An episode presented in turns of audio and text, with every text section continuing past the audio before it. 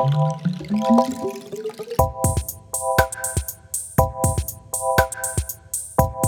ドキャスト日々の問い管理人のゆうすけです。今回もゆうすけソロで振り返りをやっていきたいと思います。まずは、えーざっくり概要でお礼のメッセージ収録自体の振り返りさらに過去コンテンツの振り返り、えーあとおりお便り会をやっていければと思います。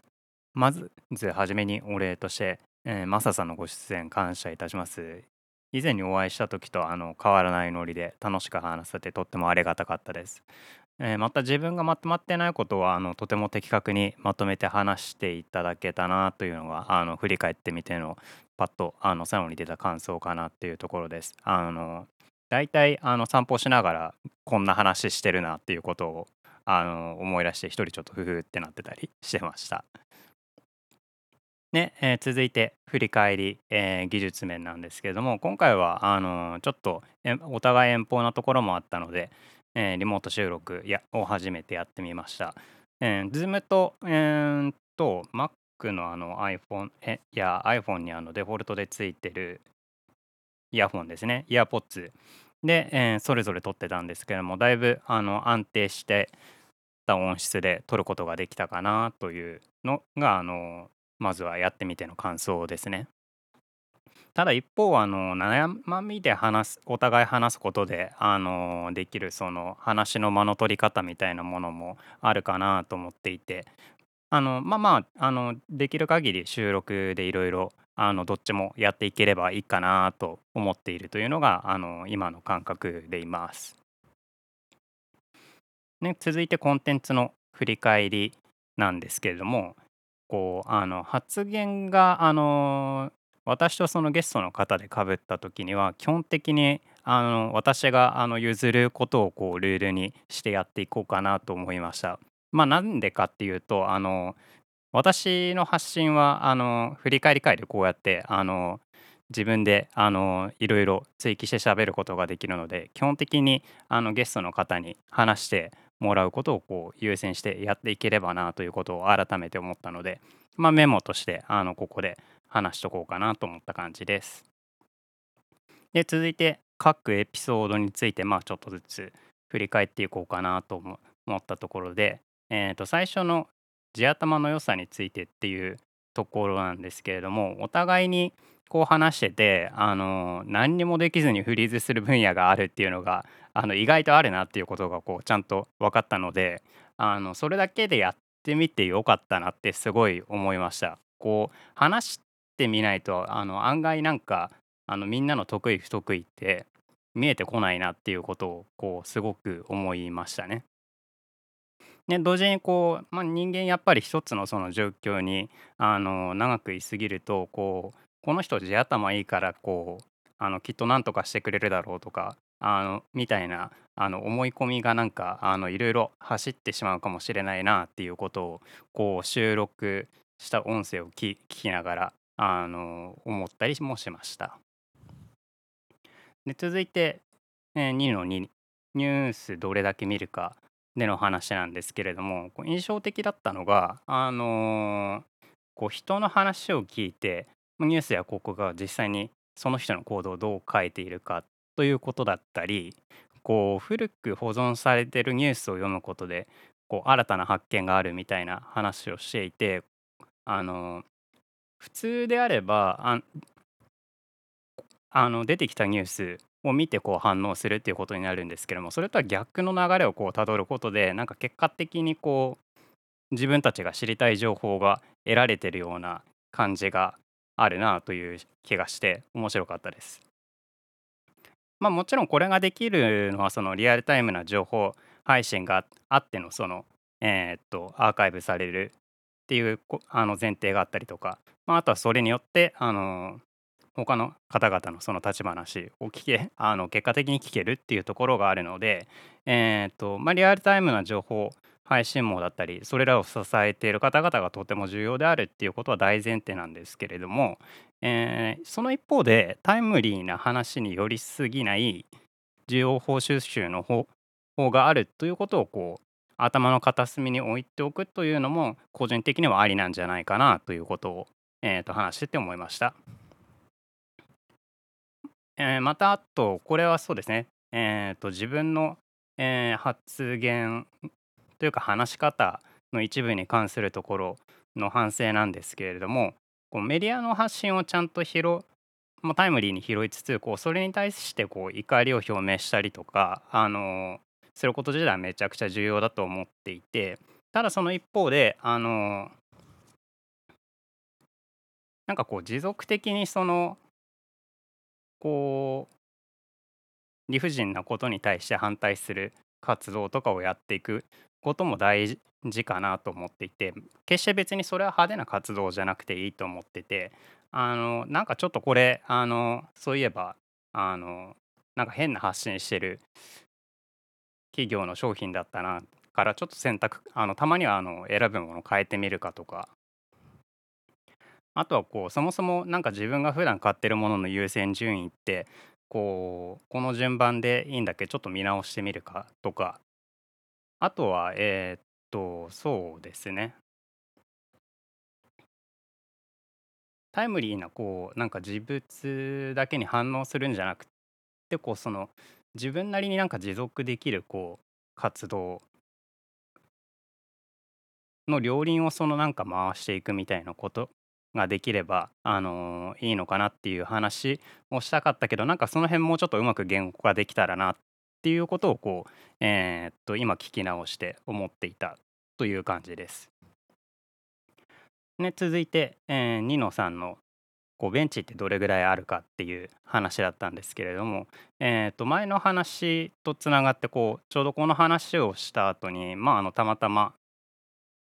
ウェブサイトのニュースに目を通していたら、あのーまあ、まさにその排除ベンチをこう排除したみたいな話の記事が出てきたので、えーちょっと概要欄にこちら載せておきます。でこうこうやあのー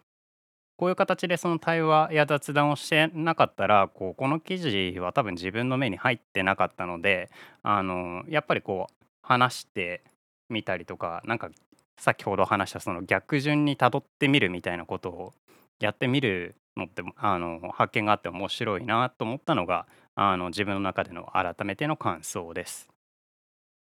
でえっとあのマサさんが出してくれていたあのパブリック空間の本の話なんですけどちょっとまだ内容を読めてなくてえっとこれはあのまた次の振り返り会とかでちょっとフォローできたらいいなと思ってます。で続いて、えーさらにあのより過去のコンテンツ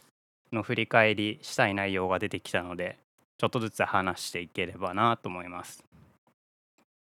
えーと1の3で話していたあの初回でのその振り返り内容なんですけれどもその住んでる地域によってその給与を設定してるまあその GitLab っていう会社があってあの私は最初あのそれを思い出した時にあの合理的な設計だなと内心思ってたんですけれどもあの生活コストに応じた給与額を調整することはあのとても不公平で良くない習慣だと思うっていうこう記事があってああ確かになるほどと思ったので概要欄に、えー載せていきますと。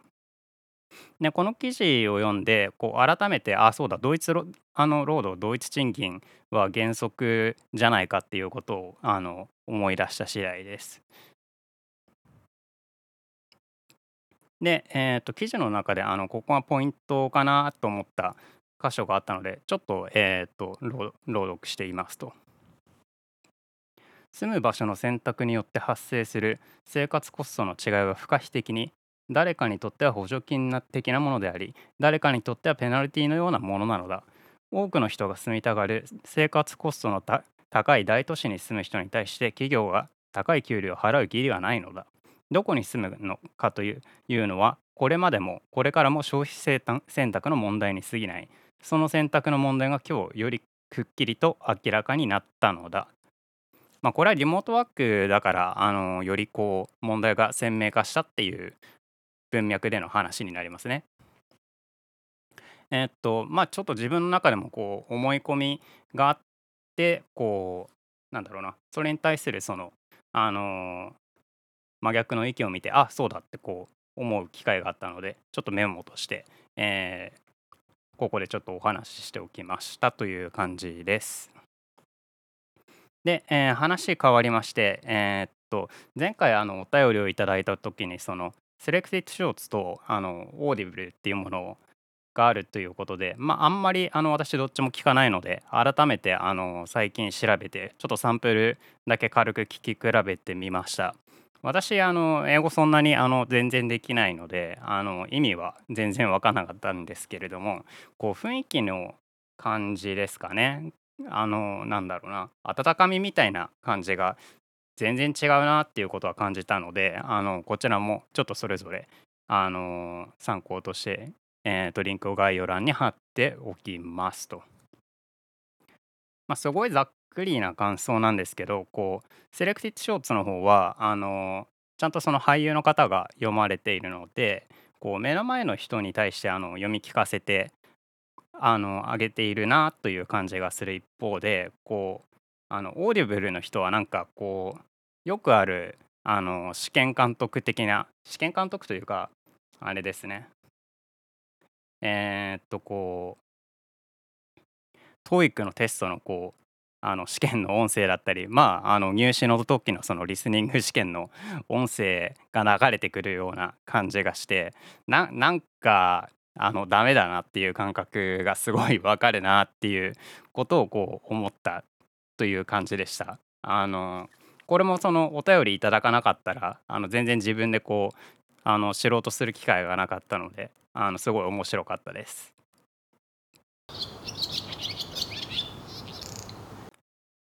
ちょっとカット音を初めて入れてみました。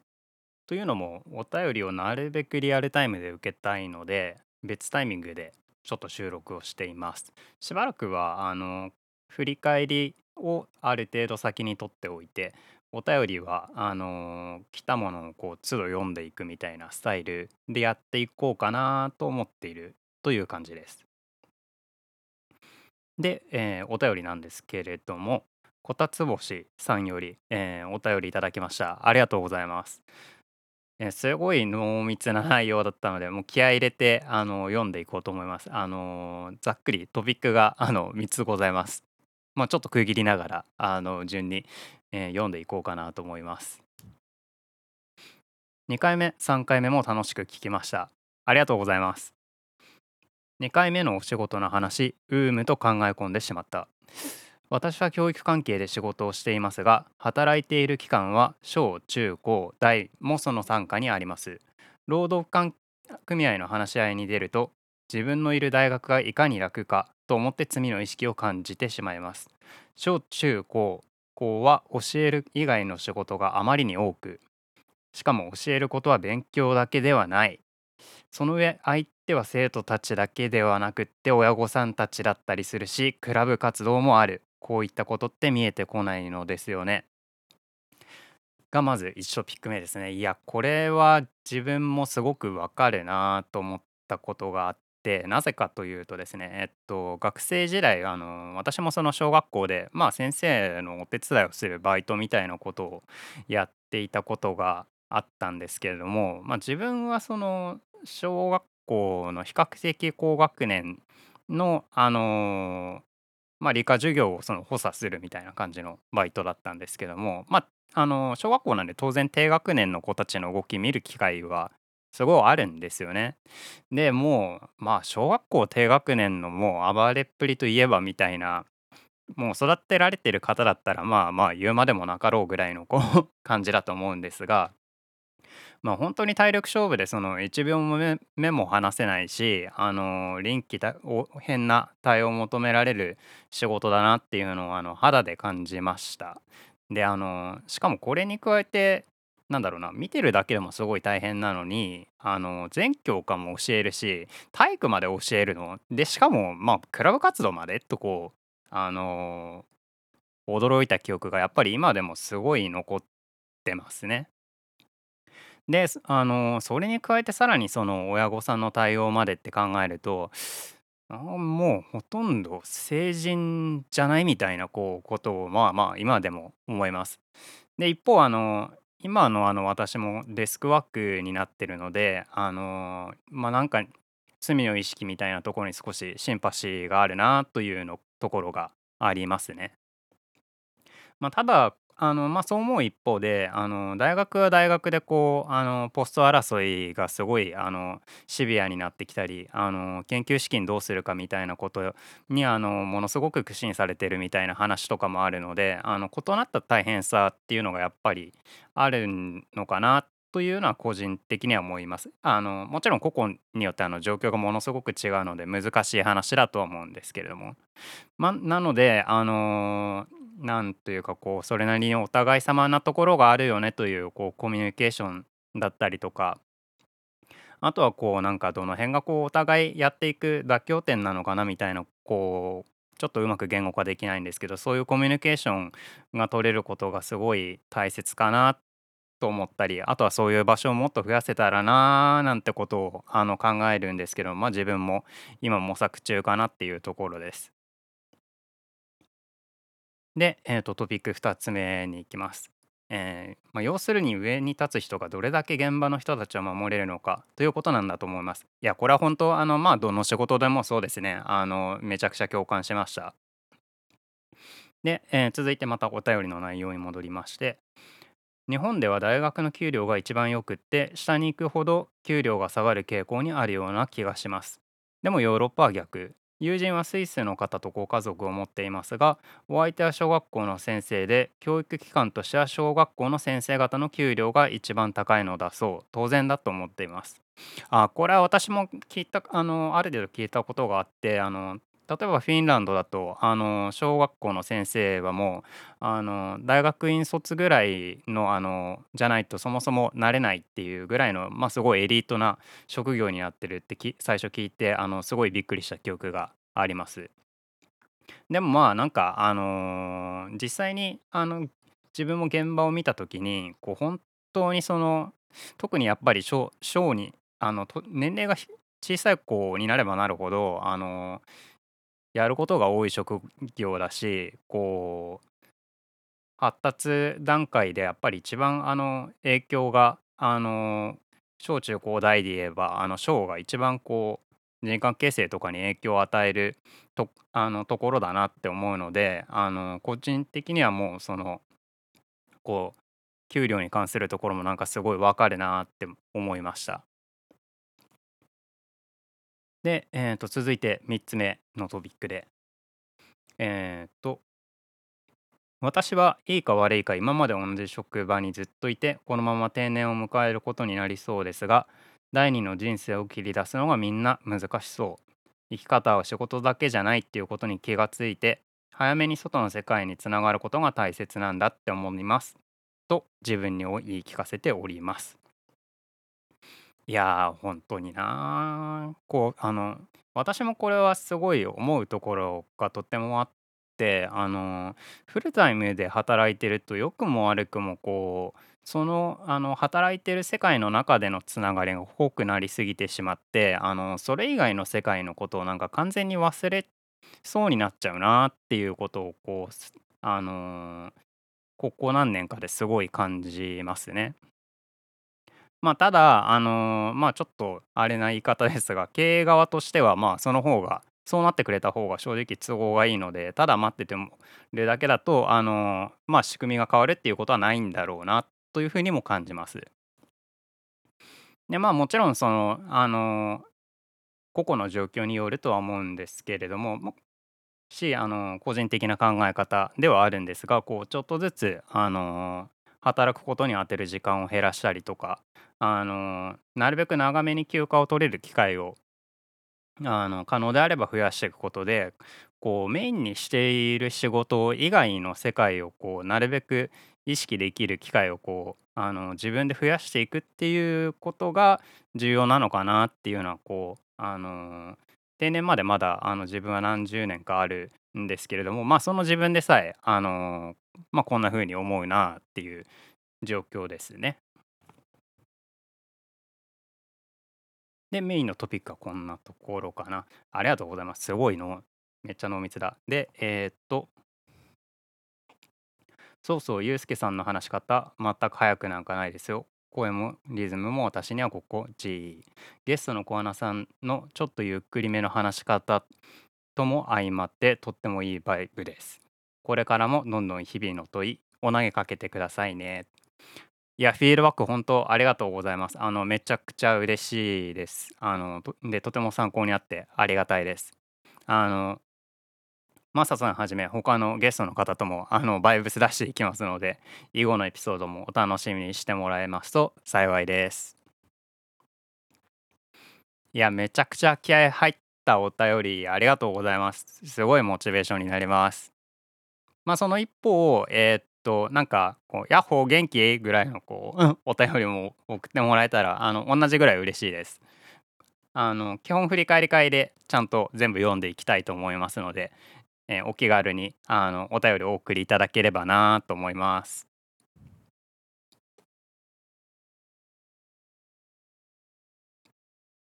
で、アウトロでいつものメッセージになるんですけれども、お便り、メッセージ、随時募集しております。詳しくは概要欄の方をご覧ください。一行感想でもモチベーションにあの先ほど言った通りもうめちゃくちゃなりますのであの本当お気軽に投稿いただけますと嬉しいです。それではまた次回ありがとうございました。